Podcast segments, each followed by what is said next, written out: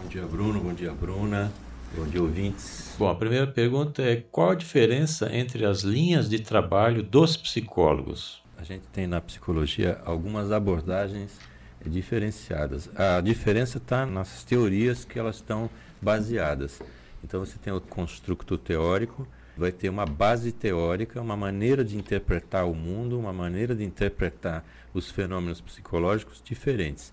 Que são esses florais e para que eles servem? Estou imaginando aqui que ela está falando de florais de Bar e florais de Saint-Germain.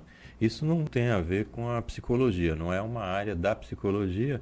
O que eu posso dizer é que isso vai trabalhar num outro campo, no campo energético.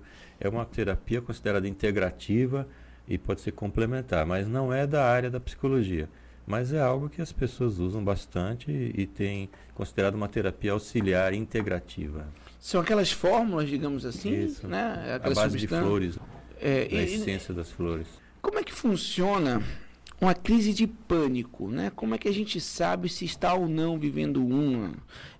Olha, a crise de pânico, o ataque de pânico, é algo que você vai identificar de uma forma bastante simples. Primeiro que os sinais são claros, a pessoa vai ter uma respiração ofegante, a respiração passa a ser muito rápida, ofegante, um medo iminente de morrer, medo da morte, medo que não vai ter saída ou que vai acontecer algo assim muito grave naquele momento, se sente sufocada ou se sente dentro de um ambiente e precisa sair, ou então está num ambiente aberto, precisa estar num fechado. Existem várias situações como essa, mas em todas elas existe um medo que vai morrer. Primeira coisa que a gente diz é o seguinte: você não vai morrer de um ataque de pânico. O que pode acontecer é você ficar naquele estado, mas morrer você não vai. E, e o que é básico fazer na hora é procurar a fazer a uma respiração mais pausada, mais cadenciada, para tentar voltar com a respiração para um padrão mais aceitável. Se a respiração voltar para um padrão mais baixo, mais tranquilo, essa crise de pânico tem a tendência a sumir. Agora, se você está tendo uma crise de pânico ou tem qualquer desses sinais, é preciso procurar ajuda aí. Psicólogo, psiquiatra, fazer algum tipo de tratamento, que é possível sim você ter um tratamento, é possível você não ter que vivenciar esse tipo de situação bem desagradável. hein? Geralmente quem tem crise de pânico tem recorrente, assim? Sim, pode ser recorrente, sim. A crise de pânico é uma crise de ansiedade no grau máximo, né? mas pode ser recorrente, sim. E pode atrapalhar bastante a vida. A pessoa pode não sair de casa para ir para o trabalho, por exemplo, porque tem medo de sair de casa. Ela pode ter, às vezes tem casos que a pessoa tem medo até de ir ao consultório do psicólogo, e porque medo de sair de casa. Tem que fazer, às vezes, atendimento na própria residência. Então, inviabiliza e atrapalha a vida cotidiana. Então, é preciso correr para fazer alguma coisa. Agora, ela pode ser causada tanto pela ansiedade quanto por um trauma, digamos assim, uma pessoa que acabou de ser assaltada e aí, a partir de agora, ela começa a achar que a todo momento ela vai ser e que tem alguém ali para assaltá-la. Vamos dizer assim que tem um, um pouco de diferença aí, mas esse estado pós-traumático também pode levar, diante de uma situação extrema como essa, um assalto, outro tipo de. Que a pessoa se sente completamente acuada, realmente vai desenvolver um mecanismo de defesa aí, porque uma vez que você botou a mão no fogo, você sabe que queima. Então fica achando que está numa situação análoga àquela que aconteceu o problema, a pessoa de fato pode entrar novamente nessa crise. Problema de relacionamento e de falta de dinheiro leva ao suicídio. O problema de relacionamento e falta de dinheiro pode levar ao suicídio, sim, mas desde que a pessoa tenha uma tendência suicida. Porque problema de relacionamento todos têm. Sim. Não estou falando aqui só de relacionamento amoroso, afetivo, mas relacionamento no ambiente de trabalho, relacionamento assim no, no trânsito até, você tem aí. Então você tem esse problema. Falta de dinheiro também pode levar ao suicídio, dependendo da pressão que a pessoa se sinta. Se ela for muito pressionada, isso acontecia bastante assim quando você tem uma sociedade, acontece, né, bastante quando você tem uma sociedade muito machista, em que o homem se sente na aquela obrigação social de poder prover, ser o provedor da família, etc. E essa pessoa não está fazendo isso, então ela pode se sentir muito acuada e pode ter um problema em excesso e pode levar ao suicídio. Lembrando que o suicídio ele é causado não porque a pessoa deseja tirar a própria vida, mas porque ela está querendo sair de um problema. É um problema tão grande que, que ela vê como saída isso. Todos são assim? Não, nem todos são assim, mas é preciso prestar atenção também. A gente falou aí, o Bruno falou na, na abertura do programa, que o setembro amarelo já ficou, mas os suicídios acontecem o ano todo. Então a gente precisa ficar sempre em alerta a esses sinais. Até que ponto a pessoa em uma situação como essa, né, em que ela está naquela angústia que ela quer se libertar e por muitas vezes, infelizmente, tira a própria vida, como você disse bem, para poder né, conseguir tirar isso, enfim, de si. O verbalizar, o parar, conversar, desabafar, seja com alguém por telefone, no serviço de atendimento, seja com um amigo, com um irmão, com um colega, com um desconhecido, enfim, até que ponto verbalizar ajuda a apaziguar mais um pouco essa situação? Olha, o próprio slogan da, do Setembro Amarelo é, diz que falar é a solução. Então a gente precisa falar aquilo que a gente está sentindo para os outros. Falar é importante, falar é necessário para você expressar seus sentimentos. Às vezes a gente pode cobrar outra pessoa de algo que é que ela deveria, acha que deveria se comportar com a gente de outra maneira, mas essa pessoa só vai poder ter um certo comportamento se você puder e disser o que é que você está sentindo, como é que você vê as coisas. Se você gosta ou não gosta, aquilo lhe faz mal ou não, a gente precisa estar tá prestando atenção, viu, Bruno, nos sinais sempre, porque isso de fato pode acontecer a qualquer momento aí.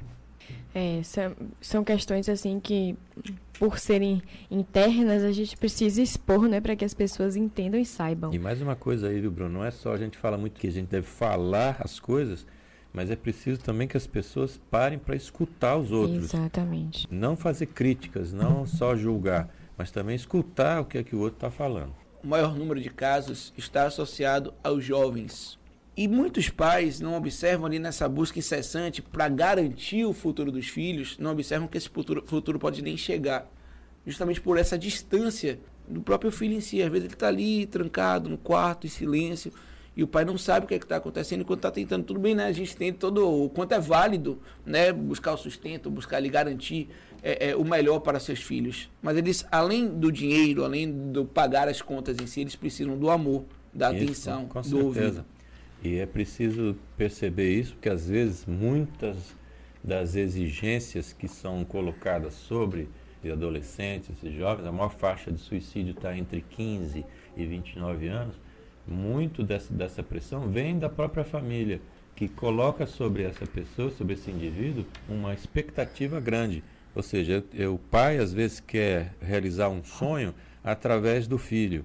Só que o filho é um outro indivíduo, uma outra pessoa, pensa de forma diferente e deve ser, então, tratada como tal. Então, o pai, em tese, também deveria dar esse apoio para que o indivíduo, filho, seja o que ele queira ser e não o que o pai quer ser. Até que idade a gente pode considerar normal imaturidade e responsabilidade? Acho que é uma pergunta pertinente para um professor. é, não existe assim uma idade que a gente pode considerar normal, o que seria maravilhoso que se tivesse uma idade padrão, que a partir dessa idade a pessoa é madura. Madura. Nós temos aí é, idosos que completamente imaturos emocionalmente e, e temos gente mais jovem que está com uma maturidade muito grande. Então, até que idade a gente pode considerar normal? A pergunta, e na fala em maturidade e responsabilidade, né? Sim. né? Isso de fato não existe essa idade limite, mas realmente a gente espera que as pessoas mais adultas sejam mais maduras e responsáveis, mas idade limite não tem não. Agora, até que ponto também a questão sexual, Sérgio, é, intervém, é, tem, tem interferência, né? Com esse processo de depressão, com tudo. Por exemplo, falávamos agora de jovens. Jovens ali que se entendem com orientação sexual que não está ali, digamos assim, com, está estabelecido como padrão na sociedade, a própria família ali não aceita, esse jovem também não tem coragem de se assumir. O quanto também que isso está associado? O sofrimento que se tem com essa questão que você está colocando aí, com relação à orientação sexual é um sofrimento muito grande.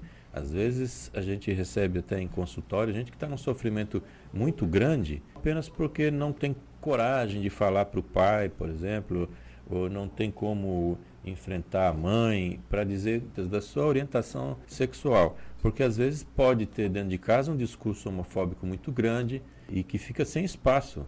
E o sofrimento é enorme. Então, o que se recomenda é que as pessoas, hoje em dia está cada vez mais fácil, felizmente, as pessoas poderem se manifestar com relação a uma questão que não deveria ser um problema, porque é algo particular e que não interessa aos demais e que existe uma pressão muito grande. Então, a pessoa fica preocupada com a sua orientação sexual, em colocá-la para o restante da sociedade, com medo da rejeição da sociedade. O que é uma coisa assim bem complementando com a outra pergunta, é uma coisa bem imatura mesmo, porque como isso é individual, é de cada um, por que isso interfere no outro? Por que as pessoas se preocupam tanto se a outra pessoa é homoafetiva ou não? Se a pessoa é hétero, o outro é homoafetivo, o que é que o outro pode ser tão ameaçador? Por que, é que essa diferença é tão ameaçadora? Porque as pessoas se preocupam tanto com a orientação sexual do outro e não, não se preocupam em tocar a própria vida. Olha, quando houver incômodo, alguma coisa está errada. Tem sofrimento, até para a pessoa que é homofóbica, ela está é, sofrendo com aquela situação, tem alguma coisa que está desajustada. O que acontece é que normalmente o homofóbico ele acha que sempre ele está certo, sempre ele tem razão e não existe diferença, não existe outro. Ele precisa reforçar o seu padrão, seja lá qual for, para se convencer, então, assim, essa insistência muito grande em atacar os homoafetivos, de fato pode ser uma insistência enorme de se convencer de que é hétero. Né? Como fazer uma pessoa praticar a autoavaliação? Quais exercícios a gente pode fazer para buscar questões que estão na gente e não no outro? É uma pergunta interessante. Uma maneira de você praticar essa autoavaliação é você fazer uma meditação, algo que pode levar você a se conhecer melhor. Essa é uma autoavaliação, ou não diria assim, eu trocaria aqui autoavaliação por autoconhecimento. Então você pode é, aumentar seu autoconhecimento através da meditação, através de, por exemplo, yoga, exercícios físicos de forma geral mesmo, e também se colocar uma terapia também é bom, uma ajuda profissional para você buscar os atalhos e dessa compreensão.